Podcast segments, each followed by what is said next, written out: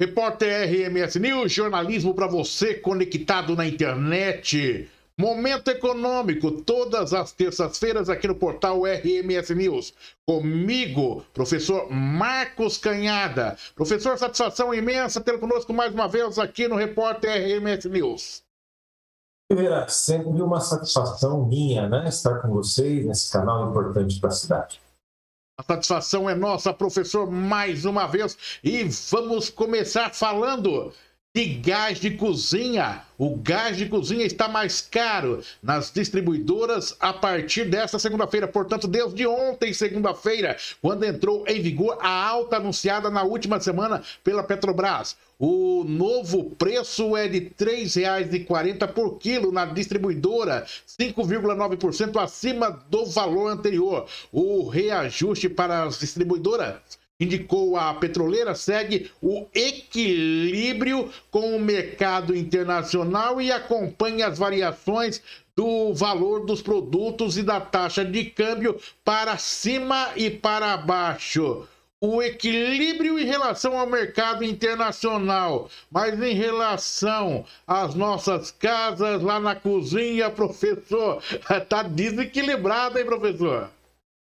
Pois é, Oliveira, assunto importante, assunto polêmico, né? É, nosso ministro da Economia, você se lembra lá atrás, ele havia dito que o botijão de gás, quando custava algo em torno de 70, deveria cair aí pela metade. Mas não é tão fácil. Ele deve estar fazendo suas reflexões aí de como é que vai caminhar nessa busca. Porque nós temos um mercado é, monopolizado na produção do gás de cozinha, do GLP, 30%, 28% é, desse GLP é importado.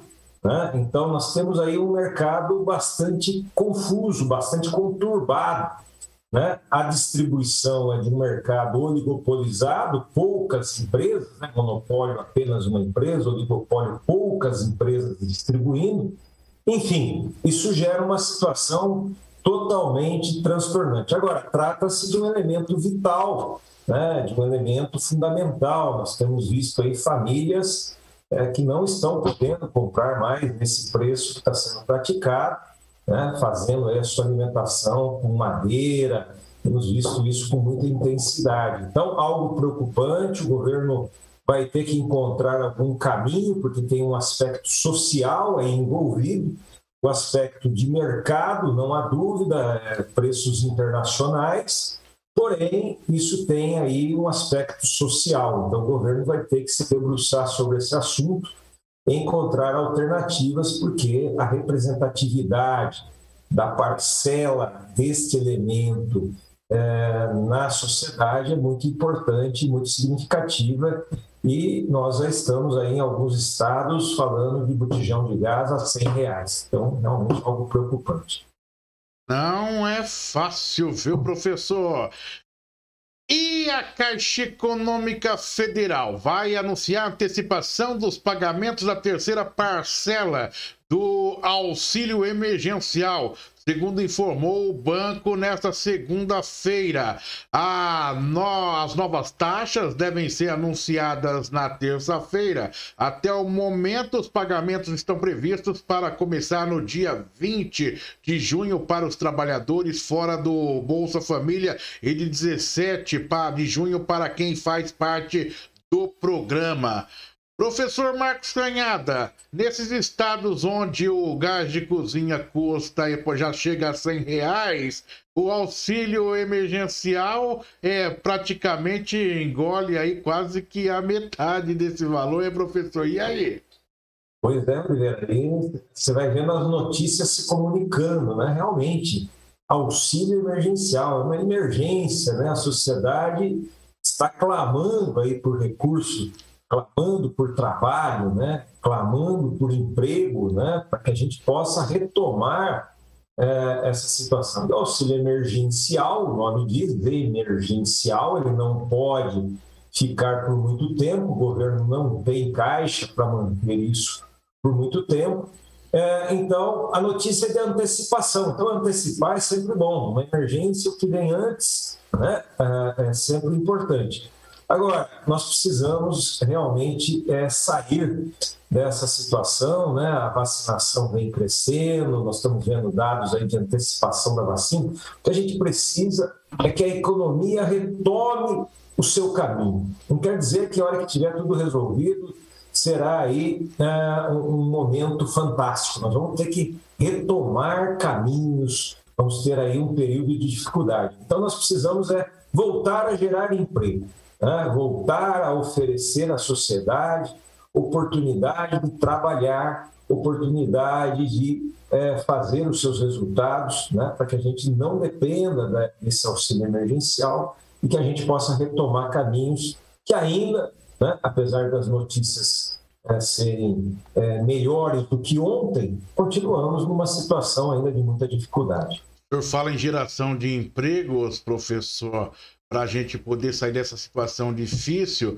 Por outro lado, nós temos a informação referente à confiança de micros e pequenos empresários. E o destaque é o seguinte: a confiança das micros e pequenas empresas voltou a subir em maio, segundo pesquisa divulgada nesta segunda-feira eh, segunda-feira pelo Sebrae e pela Fundação Getúlio Vargas, FGV foi a segunda alta seguida após a forte queda registrada em março.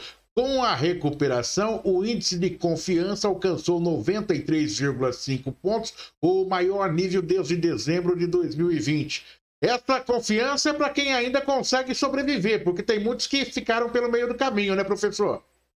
Pois é, Oliveira, a palavra confiança é muito importante, muito interessante, né? Mas é, eu costumo usar sempre a palavra relativamente ao quê, né? Então, realmente, esse pessoal de microempreendedores, pequenos empresários, sofreram demais durante o período da pandemia. Então, agora nós temos uma retomada, há movimentos né, de reabertura dos mercados. Então, isso motiva, isso gera credibilidade. Mas é sempre importante que essa motivação esteja baseada na prudência, né? na análise. Né? Não podemos avançar, ainda estamos no momento de dificuldades, no momento é, em que a economia ainda não encontrou o seu caminho por conta ainda de estarmos em uma pandemia. Nós ainda estamos é, verificando dificuldades de retomada. Ora, temos aí um fechamento em uma cidade, abertura em outra, ainda não temos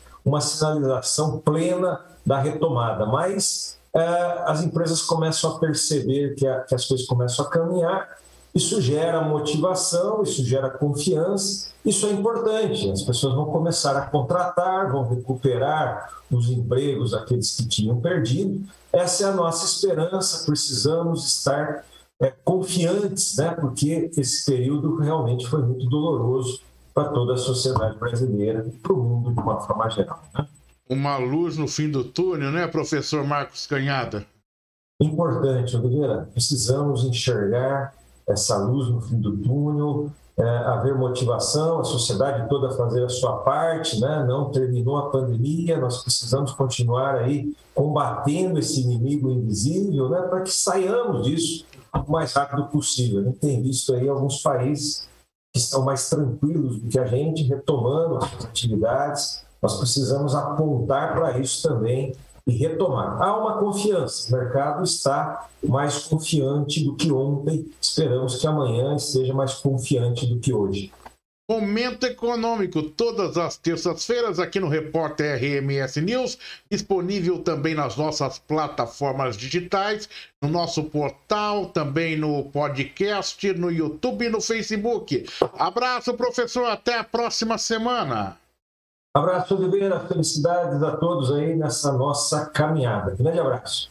Professor Marcos Canhada, no Momento Econômico, todas as sextas-feiras aqui no Repórter RMS News, jornalismo para você conectado na internet.